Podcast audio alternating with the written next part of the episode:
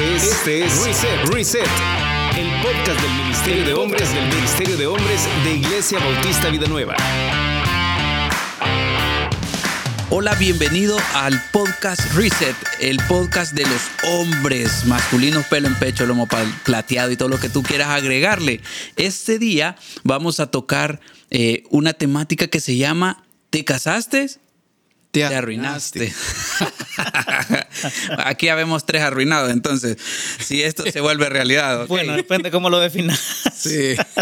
si tú nos conoces, no nos digas nada. Por favor, por favor. No admitimos comentarios en ese sentido. Eh, hemos tenido una discusión, no una discusión, pero hemos estado en una plática acá con David Aguilar y, Frank Portillo, que es el almanaque que nosotros traemos en cada podcast. Eh, pero es bueno, es bueno, es bueno, porque recuerdo otra vez el colegio. Entonces, hemos estado en la discusión de este tema. A ver, David, compártenos e ilústranos sabiamente. Bueno, quizás eh, decir que no dijiste que somos el podcast del Ministerio de Hombres de Iglesia Bautista Vida Nueva, pero eh, estamos, estamos comenzando las prácticas. Estas son tus primeras horas de vuelo como host, así que te lo vamos a, perdonar por hoy. Eh, y aquí si no hay bullying, no hay cariño, entonces yo tenía que decirte. Hay demasiado cariño aquí entonces. se tenía que decir y se, dijo, exacto. Exacto. Entonces ahora, bueno, ¿cuál es la te recuerdo que el, propósito del podcast es desmitificar una cantidad de cosas que el hombre recibe del mundo. Yo no sé cuántas veces cuando yo me iba a casar, hace ya 11 años. Tenés 11 años de casado. Sí, 11 años de casados. Han sido como 11 minutos. Ah, debajo del agua. no, para nada. para nada, pero no, después me van a pegar por lo que acabo de decir. Me va a costar caro. Pero en fin, este, lo que quiero decirte es que antes de casarme, yo recuerdo cuántas veces muchos hombres de diferentes contextos se acercaron a mí y me dijeron, ¿y estás seguro que te quieres casar? Pero es que si te vas a casar, te van a domar, te van a... Bueno, hay una cantidad de cosas que... Fíjate que acá en la iglesia es algo raro. Te voy a decir por qué. Cuéntame. Porque acá yo vi que casarte es... ¿Y cuándo? ¿Y cuándo? Aquí el casarse es como, hey, debes de hacerlo. O sea, es raro para aquellos que venimos de un trasfondo diferente. Diferente porque eh, que te digan, hey, de, pensé en casarte, pensé en casarte. Eh, yo veo que Vida Nueva, voy a hablar acá, eh, vengo de otras iglesias, pero Vida Nueva en específico eh, le apunta mucho a que hagas las cosas en orden. Y no es porque yo trabaje acá, no que porque quisieron aumento de salario ni nada, ¿verdad? Sino que... Solo sé que el hermano Julio está yendo. Por pura casualidad. Por pura casualidad, hermana. Espero que hermana Vilma se lo ponga también. que Dios les ponga en corazón. No, no, no, pero es... es y, y Frank creo que me va a entender porque de quizás el trasfondo o de donde vengamos, eh, el casarte no es algo que sea prioritario cuando tenés una relación. Entonces no le apuntan mucho a que hagas las cosas en orden. Eh, y bueno, y aquí vienen una, una, serie de circunstancias, ¿verdad? Pero que, perdón, perdón que te, te, No, hombre, no te preocupes. De hecho, por eso estamos platicando. Y sí, de hecho, las personas que se me acercaron a mí, la mayoría no eran creyentes. Y en mi trabajo de la vida real, digamos, antes, antes de ser pastor y todo, sí, yo, yo puedo recordar esos consejos. Eh, no te la dejes de subir encima, te va a domar, una cantidad de cosas que te dicen. Lo cual sucedió. no sigamos ahí, por favor, que todavía tengo que llegar a la casa en la noche. No, son bromas. Eh, Frank, Frank, contanos, desde tu experiencia trabajando con un montón de, grupos de hombres, ¿cómo, ¿cómo llegan a tener eh, esta perspectiva del matrimonio los hombres? Ok, buenos días, buenas tardes o buenas noches, independientemente de la hora en la que nos estén sintonizando. La salvó, la salvó. La barajeó. sí, el fenómeno es que básicamente hay una serie de mitos, estamos de acuerdo, una serie de mitos que fomentan dos vías. O te tenés que casar o, mira, la verdad que casarse es malo, ¿verdad?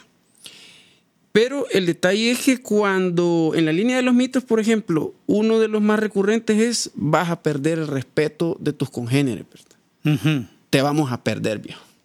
Lo sentimos mucho, pero vos vas a pasar a la categoría de maridos oprimidos, ¿verdad?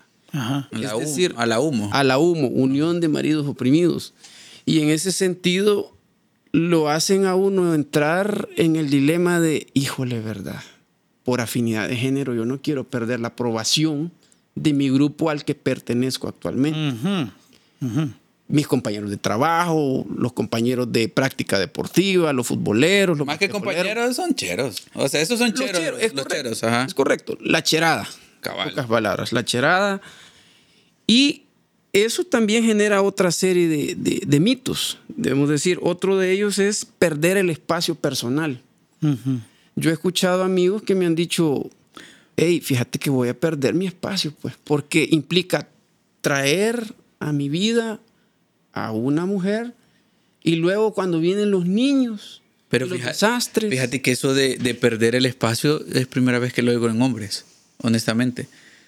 No sé, me acaban de ver con una gran cara de extraño, pero... No, pero es cierto, es, más común en las mujeres. Por lo menos en estos últimos días. Quizás por la... Por, quizás es, es, ah, los, los rasgos, no los rasgos, sino que los tipos de edades, ¿verdad? Que ahora los chicos se han vuelto diferentes. Los más jóvenes se han vuelto diferentes y necesitan su espacio, porque eso es nuevo para mí. Lo que sucede es que ahí hay un fenómeno y es lo que algunos sociólogos llaman los yuppies. ¿Y qué es un yuppie? El profesional urbano independiente. Ah, para mí eran un gloopy, pero... ¿Perdón? para mí eran los glupis. No hablemos de figura de, de por favor, Fanti, porque a quienes aquí presentes vamos a salir perdiendo. ¿eh? El tema es que el profesional urbano independiente, hombre, claramente dice, yo no me quiero casar porque voy a perder justamente mi espacio. Estamos hablando de un profesional joven que no pasa de los 40 años, que ya es independiente gracias a que gana pues, un salario promedio, que alquila o está en la vía de adquirir su propia casa, tiene su vehículo, sale los fines de semana. Entonces, ese sujeto dice, no, pues yo me la estoy pasando bien, voy de viaje, me mandan de, viaje de parte de mi ahora es más tendencia el viaje, ¿verdad? Exactamente. es más fácil viajar. ¿O será más fácil o...? Es más fácil endeudarte para viajar. Quizás dan más tarjetas. a lo loco. punto de honor. Ese es el punto de honor. Entonces, en esa línea es que ellos me dicen, yo no quiero perder mi espacio personal, porque me da la libertad de hacer, ese es otro de los mitos, puedo hacer lo que quiera. Y en ese sentido salgo a la hora que quiera, nadie me espera, nadie tengo que rendirle cuentas, porque son, es parte de las implicaciones, como lo veremos más adelante riesgo, eh, bueno, el otro tema también es que casi siempre se pierde legalmente. Me decía otro, mira, es que yo no me caso porque hoy con todos los movimientos que hay, con todas las propuestas de, las, de ciertos grupos de interés político, vamos a decirlo así, ¿verdad? Para no sesgar hacia un grupo de, de mujeres, pero sí básicamente llevas todas las de perder. En una demanda legal en una custodia o en una disputa por los hijos. Pero es que ahí estás tocando, te, te, casás para divorciarte entonces. O sea, siempre eh, hay un pensamiento ahí de que, ah, me, voy a casar, pero tengo que pensar, ¿y si me divorcio, qué va a suceder? Si algo sale mal, ¿verdad? Ajá, entonces es, ese es un pensamiento absurdo. Absurdo. ¿Qué opinas, David? Fíjate que cuando vos te metes a un negocio, cuando tú emprendes algo, yo, yo estoy hablando aquí con dos emprendedores, por cierto, para aquellos que no saben, eh, yo creo. Y, no tenemos pistas, o sea, emprendimos, no nos ha pegado. son, los, clásicos, nada, son bromas. Somos frugales. No, pero, pero han salido adelante. O sea, esos emprendimientos no, no han fracasado necesariamente. Pero lo que quiero decirte es que cuando tú sos un emprendedor y te metes a hacer una empresa, tú te metes y parte de, la, de, de tu set de pensamiento tiene que ser a proyectarte hacia el futuro con positividad, como dice el mágico, con positividad, eh, para, para que las cosas salgan bien. Tú no vas a meterte en un negocio y decir, no, pues sí, es que si fracaso, de aquí voy a sacar para, para pagar todas las deudas que voy a adquirir y voy a tomar un préstamo en el banco para cerrar y, salir perdiendo. Yo creo que, no sé si ustedes, emprendedores, me pudieran decir, ¿te metes hacia un negocio? Yo lo que aprendí en, el, poco tiempo, porque... Eh, bueno, estuve como cinco años, seis años con un negocio, es que siempre vas a perder. O sea, empezás no ganando. O sea, y tenés que, y lo que gané es casi que eh, la expresión es muy, no sé si es muy salvadoreña, pero aquí es coyo el quebrado, coyo el comido. O sea, es lo que va ganando, lo va gastando de un solo. Que no existe una visión, a veces cuando no tenés una visión y de hacer un esfuerzo. Correcto. Pero eh, creo que la tendencia, eh, eh, y qué buena analogía, porque la tendencia es Muchos es, ok, esta persona, voy a poner un ejemplo de pupusas, algo local, es, es, es, nuestro plato típico. Es una comida típica salvadoreña. Ok, cabal es, ah, pero esa señora, ¿cómo se le llena y vende pupusas? Y, y de repente veías a la señora que quizás no tenía su vehículo y de repente, ahora aquí es bien, aquí es bien famoso que solo ponía la, la fortuna. y de repente un Hilux, ¿verdad? Doble cabina y de repente un camión de 3.5 toneladas. O sea, o sea, así hemos, van evolucionando y es, ah, pues yo también puedo. Pongo las, las pupusas y no vendo. O sea, entonces, ¿y qué pasa? Todos pensamos que así va a ser. O sea, aquel ya recorrió, aquel ya, ya recorrió, pero tendemos a pensar que vamos a poner algo y de un solo va a caminar fácil. Lo que pasa es que también existe la tendencia de ir, o sea, alternativa A, voy a probar. Yo creo que también ese es otro factor, ¿no? El factor de ensayo-error. Como un científico en laboratorio, voy a probar a ver qué tal me va. Pero el divorcio, pues sí, es la puerta trasera por la que puedo salir a la hora que yo desee, regresar a mi soltería. Ok, pero eh, si, si nos vamos a la Biblia, que aquí tenemos al otro almanaque chiquitillo, pero el almanaque eh, que tiene vida nueva. Eh, David, yo entiendo que la Biblia dice que no tenés que tener la palabra divorcio en tu boca. Sí, hablando de, bueno, hablando de muchas cosas, porque ustedes se han metido en todas las avenidas que podemos entrar. Ah, en pues llevando al rumbo. no, tranquilo, tranquilo. Yo creo que vamos a ir poco a poco, ¿verdad? Creo que mi punto era, tú no te metes a, a un negocio para perder. Entendés que al principio va a ser una serie de pérdidas, pero como estos grandes emprendedores que ahora son millonarios en, en, en nuestra vida, cómo comenzaron siempre de poco. Ustedes, estoy seguro que muchos de los que nos oyen tienen en la mente el garaje a donde comenzó Amazon, tienen eh, la oficinita a donde comenzó Google y ahora son monstruos multimillonarios que son prácticamente los dueños del mundo, pero no vamos a hablar de eso. Pero eh, lo que quiero decirte es que eh, todos comenzaron poquito y todos comenzaron perdiendo. Hay un, hay un costo personal de meterse en esto de emprender y, y yo creo que, pero no vas a emprender diciendo, bueno, voy a poner una pupusería para quedarme endeudado los próximos 15 años de la vida. No, no funciona así. Eh, creo yo que la, el problema de nuestra, de nuestra perspectiva con el matrimonio son las expectativas que manejamos. Pero yo tuve malas expectativas. Claro, yo creo que la mayoría de nosotros entramos al matrimonio con expectativas que estaban un poco desalineadas, algunos definitivamente torcidas. Pero si tú eres cristiano, seguramente habrás oído, por ejemplo, que uno se casa para ser feliz. Eso sí, es, bien común dentro de la jerga, jerga eh, cristianés. el, el, el, matrimonio te hace feliz. Hay una presión sobre los cristianos solteros está quedando soltero maduro, entonces están ahí. ¿Cuándo? Pues, y, las mamás quieren, quieren tener nietos y viene toda esta presión. Es bien feo. O sea, cuando vos pasas de, de cierta edad, yo no voy a decir enta, pero eh, cuando pasas de cierta edad en una iglesia comienzan a presionarte que te cases y a dónde está ¿Y eso es bueno o es malo? Ahora, hay un problema con eso. Como te dije, el problema es entrar al, al matrimonio con las expectativas incorrectas. Uno se casa para qué? Quizás comencemos por ahí. ¿Para qué te casás? No es para ser feliz. Primera de Corintios capítulo 7 lo dice claramente, el matrimonio es aflicción de la carne, dice Pablo, y yo os la quisiera evitar.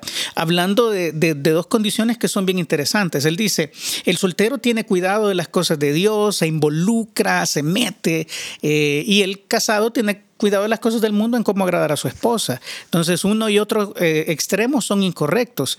Eh, ¿Por qué? Bueno, primero que nada, eh, lo que pasa es que si vamos a meternos al matrimonio, tenemos que entender para qué nos metemos. Aflicción en la carne sí es, o sea, eso no vamos a negarlo a nadie. Pero ¿qué es la carne? Bueno, la carne son nuestros impulsos animales programados de nuestra naturaleza pecaminosa. Yo sé que me está viendo Frank como, qué bárbaro, me, quitaste, me quitaste el, el, puesto de diccionario, pero, pero te lo digo así porque es, eh, ¿sabes cómo es? Cuando alguien te dice algo hiriente o cuando alguien se te mete en el tráfico, ¿cuál es tu primer impulso? Ah, echarle el carro. Sobre todo si es un motociclista. Echar, pues, Perdón, hermanos, si, sí. conducís una moto, pero respeten. Sí, ok. Eso que sentís adentro, ese deseo de sacarlo volando por el aire y reírte mientras ves que da tres vueltas en el aire, es la carne. Es la carne. O sea, no nos mintamos. No lo quiero ver. En tu, en tu cabeza, en tu cabeza lo disfrutarías.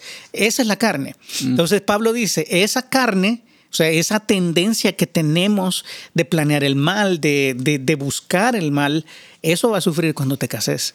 Completamente de acuerdo. Porque lo que viene es un proceso de pérdida de una inversión inicial. Tú vas a tener que invertir algo en tu matrimonio y lo que vas a recibir va a ser infinitamente mejor. Pero al principio tenés que invertir. O sea, como todo negocio en la vida y como toda cosa buena que vale la pena, cuesta. Y acá tendrás que invertir en tres áreas, me imagino, eh, eh, en lo emocional, en lo económico y en lo espiritual. Las tres E, ¿verdad? Algunos lo, llaman así y, qué buena ah, aportación. Sí, tenés que, ah, obviamente lo emocional, ya dejas de ser uno, ya deja de importarte poco la vida y, y, dejar de pensar solamente en aventuras y en ti mismo, tienes que pensar en los sentimientos, en el bienestar de otra persona. Eh, económicamente, obviamente, hay, hay un proceso de adaptación y que conste que no estoy diciendo con eso que vas a ganar menos, porque eso es un mito. Eh, es un mito terrible que el mismo mundo ha desmentido. Fíjate, bien interesante, porque cuando tú ves en los índices económicos la condición de vida de una persona, de un hombre soltero versus un hombre casado, Adivina tú cuál es la mejor. El casado. Sí, es por simple matemática. Si vamos a, pasajes como Eclesiastés capítulo 4, versículo 9, dice, mejores son dos que uno porque tienen mejor paga de su trabajo. Por ahí comienza. Vas a tener más dinero porque, bueno, en estos días, tú sabes. Pero, pero, pero, pero. Yo creo que aquí voy a poner y una bola, no curva, pero hay alguien eh, que me dijo este pensamiento y bueno, se lo escuché literalmente Eduardo García, no sé si él lo escuchó de otro lugar, pero él me dijo, la mejor forma de consumar el matrimonio es uniendo el dinero, porque es lo que más cuesta, es lo que más cuesta. Entonces, ahí yo creo que es donde se demuestra de verdad que tanto se des. O sea, eh, no sé si ah, en lo personal eh, eh, fue complejo. En nuestro matrimonio fue complejo, dos personas totalmente independientes. David conoce. Con años de ser independiente. Ajá, con años. David conoce eh, muy bien la historia de mi esposa y, sabe la independencia que tuvo ella. Entonces, ahora que un hombre viniera y me. Y, yo compartir lo que, lo que es mío, entonces se vuelve complejo. Sí, o sea, yo básicamente en ese sentido quisiera entonces añadir una pregunta para ir cerrando este punto. ¿El matrimonio es un mandato? O enfocándolo de otra, desde otra perspectiva, es el propósito que todos los hombres lleguemos a eso. Qué buena pregunta. Y la respuesta a esta pregunta, aunque me sacaste del hilo de pensamiento bíblico, pero para eso somos podcast y para que vean que esto es grabado en vivo, eh, vamos a Mateo capítulo 19. Mateo 19 tiene un complejo de pensamientos acerca del matrimonio. La primera parte es, hey, el matrimonio no está diseñado para el divorcio. Esa es la primera cosa que Jesús dice. Dios y en su infinita misericordia ideó dos en uno, que yo voy a hablar de eso más adelante. Pero en, ese, en esa línea de pensamiento, cuando Jesús dice, la única manera bíblica que tú tenés de divorciarte legítimamente, es decir, sin pecar al buscar otra pareja, sí. Eh, es si ha habido en, el seno de tu matrimonio, ha habido algo que se llama fornicación.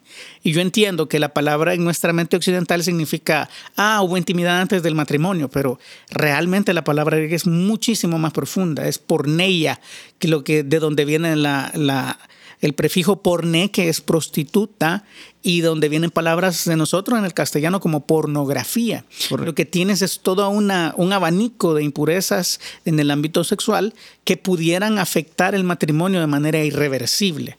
Cuando esto sucede, tú podrías optar por el divorcio, podrías optar, no sin antes haber eh, agotado todos los recursos para reconciliarte, para volver con tu esposa.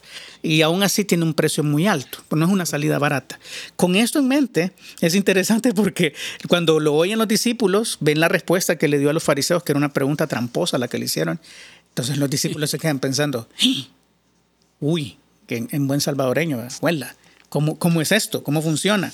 Y, y, les dice en el versículo 19 días de Mateo, les dijeron, le dijeron sus discípulos, si es así la condición del hombre con su mujer, o sea, no me puedo separar por cualquier causa, no conviene casarse. Mm. Fíjate, eso es lo que dicen ellos, ah, mejor no me caso, me quedo soltero. Pero ahora mira esto, mira esto.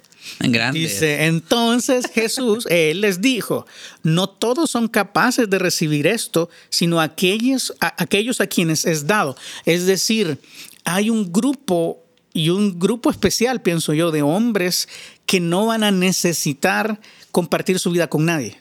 Ok. Pero vamos a ser completamente transparentes. Este es un podcast de hombres. Correcto. Hasta ahora yo tengo 39 años de vida, corta vida. Han sido, los 40? Han, sido cortos y malos, como dice Jacob. Sí, el otro año. Eh, eh, han sido cortos y malos, pero hasta ahora yo no he conocido un hombre, uno, que tenga algo que la Biblia llama el don de continencia. Es decir, que pueda mantenerse puro íntimamente hablando, sexualmente hablando, y no necesite una pareja. No he conocido uno. No estoy diciendo que no exista, porque aquí Jesús dice que existen. Dice, de hecho, en el versículo 12, pues hay eunucos que nacieron así del vientre de su madre. Pero cuando hablas de pureza, estás hablando no literalmente haber ah, consumado un acto, sino que ahí interviene, eh, como estamos siendo transparentes, Sí, claro. Estamos hablando de eh, pecados de masturbación y pornografía y todo esto, ¿verdad? No necesitan eso. O sea, hay una parte de, su naturaleza masculina que no les empuja a buscar una pareja. No la necesitan unos nacen así, dice Jesús. ya te vi la cara de incredulidad. es que no creo que. O sea, Jesús está diciendo esto. Difícil en estos tiempos. No, sí, yo sé. O sea, por lo menos en los tiempos de Jesús existían. Mejor casarte, mejor casarte. y dice después, y hay eunucos que son hechos eunucos por los hombres. O sea, hay unos que, ni modo, ¿verdad? Qué terrible esto. Y hay eunucos que asimismo se hicieron eunucos por causa del reino de los cielos. Hay quienes eh, decidieron, eh, bueno, en este tiempo, ¿verdad? Decidieron salirse de, estas ansiedades y tomar la justicia en sus propias manos. Ok, eso es lo que dice Jesús. Entonces, entre líneas que podemos leer en este pasaje, lo que nos dice este pasaje es que si no somos capaces de mantenernos íntimamente, sexualmente puros, como creyentes debemos buscar una pareja. O sea, no es un mandato, no es requisito para, bueno, es requisito para algunas cosas. Para algunas cosas dentro del ministerio. Dentro del ministerio. O sea, un, pastor soltero es un peligro latente terrible. ¿Por qué? Porque la gente confía en ti, porque tienes cierto nivel de autoridad y la autoridad puesta en un mal contexto y sobre todo en el, en el de la carne puede usarse para abusar en muchos sentidos. Entonces, eh, uno de los requisitos para los pastores en la Biblia primera de Timoteo 3, Tito capítulo 1, es que sean maridos de una, sola, mujer, que tengan bien su casa, que sus hijos estén en sujeción y, y en temor del Señor. Eso es parte de los requisitos. Ahora, si tú no quieres ser pastor, si eso es algo que realmente no te interesa, o si definitivamente eres una de estas personas, si tú eres una de estas personas, escríbanos, por favor, queremos conocerte. ¿Por qué? Porque sos una persona excepcional. Me va a costar creerte. sí, pero Fanti desconfiado de todos. Entonces, sí, es, va a ser toda una experiencia, porque yo hasta ahora, de verdad te lo digo, no he conocido a ningún hombre capaz Ahora, no estoy diciendo que no existan, Jesús dice que existen, y algunos toman algunas decisiones que son radicales. Muy radicales, muy radicales. Correcto. Ahora, eh, espero que esto conteste tu pregunta. No, no es un mandamiento, no es un requisito para ser un hombre pleno tampoco, eh, sino que Dios tiene un plan y, y, el plan de Dios incluye de alguna manera volvernos mucho más efectivos. Es que el espíritu de Eclesiastes 4, mejores son dos más que son dos que uno, es precisamente enseñarnos que en la compañía, en lo gregario que Dios hizo al hombre y sobre todo con una ayuda idónea como ahí ya ahí ya votaste el te casaste te arruinaste. Sí. O sea, lo votaste en, en rapidísimo. Vaya, hagamos un ejercicio simple. Vamos a mental, ver. Va, mental, porque. mental, Aquí no puede dar un infarto. Dice este, no. A Frank no, yo creo que no, pero, ah, pero a nosotros sí. Si César Armónico es pechito y le sube el colesterol. Los tiene a mil, qué terrible a veces. Pero bueno, regresemos aquí. Eh, un ejercicio mental. Pensemos en Fanti hace 15 años. Tú decís ¿Y por qué siempre yo? la vez pasada fue yo hace 15. Vaya, vaya, vaya, Ahora vamos a echar dos pasos hacia atrás. Mándaselo a Frank, mándaselo a Frank. Está bien. Mira qué buen amigo. Eso es compañero, vaya. Frank hace 10 años, vaya, pongámosela más, más fácil. Frank hace 10 años y tú ahora tienes cuánto de casado, Frank? Voy para dos años. Ok, dos años de casados. Frank hace 10 años, Frank hace 10 años, hablando en, en cuestiones de madurez, en cuestiones económicas y en cuestiones espirituales, ¿es mejor o peor de Frank de 2022? Peor. Ok. Era peor. Sí. O sea, has visto un proceso de crecimiento. Claro. Ahora, ¿tú dirías que el estar casado es uno de los factores primordiales que te ha ayudado a crecer? Me ha ayudado a complementar el factor de, crecimiento y de madurez por las responsabilidades naturales y espirituales que eso conlleva. ¿Y a vos, David? Básicamente. Yo sí. Puedo decir que eh, en paciencia he crecido muchísimo. Eh, y quizás te cuento algo muy, muy personal, ¿verdad? Pero yo siempre he tenido muchos problemas con las relaciones humanas. Yo soy introvertido de naturaleza. Ajá. Sí, ah. soy sumamente introvertido, sí. Aquí van a parar esto. No, pero he, sido introvertido. A mí me costaba entender a las personas y sus problemas. O sea, alguien me contaba algo y yo decía, dos más dos son cuatro, ¿qué te pasa? Esto está fácil. Mm. O sea, pero eso es terrible si sos pastor. O sea, si te dedicas a lo que yo me dedico en el, en el ministerio, es terrible. No te ayuda, pero en nada. Es más, tenés que aprender a conectar con la gente, a pastorearles. Conociendo tu trasfondo, ¿qué te llevó a casarte? Porque... la historia oscura. Va, pero déjame terminar aquí. lo que te quiero decir, y yo te voy a contestar, no te preocupes. Eh, lo que te quiero decir es que esa capacidad que ahora el Señor en su pura misericordia me ha regalado, de conectar con otros y de pastorearles es, y yo puedo decirlo sin ninguna vergüenza aquí, es casi en su totalidad responsabilidad de mi esposa. Ella me ha ayudado a, ver cosas que yo no veía, a preocuparme por cosas que yo no preocupaba. Eh, a veces estoy enseñando algo y está ahí presente y me dice, mira, te fijaste en la cara de fulano, le dolió yo, ah, mi cuenta me doy. O sea, yo lo, Le ayudó a tener tacto. Exacto, me ayudó a crecer. Hablamos en el otro podcast de inteligencia emocional. Sí. Me ayudó a crecer increíblemente en esto. yo te puedo decir, quizás mi, mi, juicio es sesgado, a lo mejor. Estarás oyendo esto y dices, ah, pues sí, a él le fue bien en la lotería. Pero no, no, no se trata de eso. Es, es pensar que el, el plan de Dios para cada uno de nosotros puede llegar a potenciarse si tú encontrás a la persona que Dios ha puesto en el camino para ti. Una persona que te va a ayudar a crecer, en, a veces por la fuerza, vamos a decir así, no seamos, seamos honestos, a veces la misma vida te empuja a esto. Y en otras ocasiones también la vida te lleva a ver el tesoro que tenés en la otra persona, porque esa, esa, esa frase que Dios dice en Génesis capítulo 2, haré ayuda idónea para él, esa palabra idónea es la idea de contraparte, lo que pasa en un rompecabezas cuando tú unís dos piezas. Hay, una, hay un valle a donde el otro tiene una meseta, hay un saliente donde uno tiene una muesca, y eso complementa.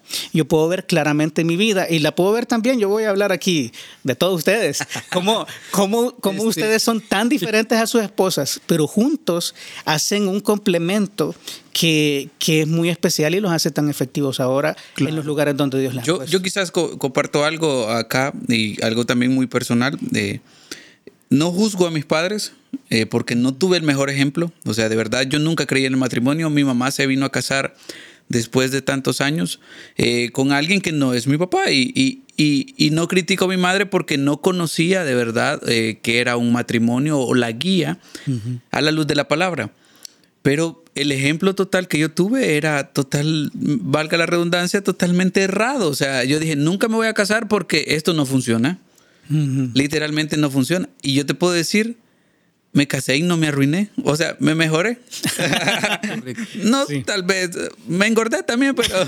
pero está científicamente mostrado que el matrimonio aumenta 10 libras, pero. 10 libras, no sé. ya la bajé. No, no bromas. Okay, pero yo creo que acá es. La Biblia tiene la razón. O sea, me casé, no me arruiné. No me arruiné y, Y ha sido bueno porque, en como les dije, eh, mi esposa me ha ayudado a crecer en muchas áreas, en, dentro de las cuales la imprudencia es la que más me ha ayudado a crecer. es, un, es un, proyecto en crecimiento. es un proyecto hasta que Cristo venga. Hoy o, me, mande a traer cualquiera de las dos. Pues. Ok. Eh, queriendo aterrizar ya eh, este tema, ah, yo sé que todos los temas que tocamos son sumamente extensos, pero ¿qué, qué, cuál es la opinión de Frank? ¿Cuál es la opinión de David en Te casaste, te arruinaste? Hey Frank, tú primero. Ok, es un mito. En realidad no existe la posibilidad de arruinarnos y más hablando de hombres que estamos aspiracionalmente a ser cada día más como Cristo. Creo que es algo que debemos de renunciar a todos estos mitos de los que hablábamos al principio, porque eso es impráctico. Y en realidad casarse es una experiencia maravillosa que, como bien hemos descubierto esta mañana, no es para todos, pero para los que hemos dado ese paso ha sido de mucha bendición y edificación espiritual. Y yo quiero responder tu pregunta con otra pregunta. ¿para qué querría alguien como Jesús tener una esposa? Porque ustedes saben, ¿verdad? La Biblia dice que la iglesia es la esposa del Cordero. ¿Para qué? Si casarse es arruinarse y, casarse, eh, qué sé yo, te resta, ¿por qué, ¿por qué haría esto Jesús? Y a mí me gusta mucho un versículo, y con esto quiero cerrar, en, en Efesios 1.22, está hablando de cómo Dios puso todo por estrado de los pies a Jesús. Dice, y sometió todas las cosas bajo sus pies y lo dio por cabeza sobre todas las cosas a la iglesia. Él es el esposo, dice Efesios 5, y la, la iglesia es su cuerpo. Él es la cabeza, la iglesia es su cuerpo y su esposa. Pero dice, la cual es su cuerpo, la plenitud de aquel que todo lo llena en todo. Fíjate, esta palabra es tan interesante, es la plenitud de Jesús. Jesús es pleno, Jesús es infinito, Jesús es trascendente, claro. pero Él encuentra la plenitud en su esposa. Entonces, por eso digo que casarse es una de las mejores bendiciones que Dios te puede regalar y es una de las mejores formas en que nosotros reflejamos a Jesús. No es un mandato, pero si tienes la oportunidad y tienes a la persona indicada, yo te animo a que lo hagas porque es una de las mejores decisiones que vas a tomar en la vida. Ok, muy bueno, muy buen tema, eh, bien abordado creo yo. Si tenés alguna duda, podés escribirnos. Eh, hay un correo, si no me equivoco, David, donde podés escribir. Así es, el correo es reset.ivvn.org o también en las publicaciones de Spotify. Ahora estamos poniendo un espacio a donde tú puedes hacer tus preguntas o puedes darnos tus comentarios. Estamos pensando también en hablar algo de redes sociales, pero vamos, eso va a ser en el futuro. Sin embargo, tienes estas dos maneras de comunicarte. reset.ivvn.org o también a través de la plataforma de Spotify. Ahí puedes hacer una pregunta desde la plataforma del podcast. Ok, excelente. Hemos llegado al fin. Ha sido muy bueno estar acá conversando con ustedes y nos escuchamos nosotros en el próximo capítulo de Reset. Nos vemos. Nos vemos.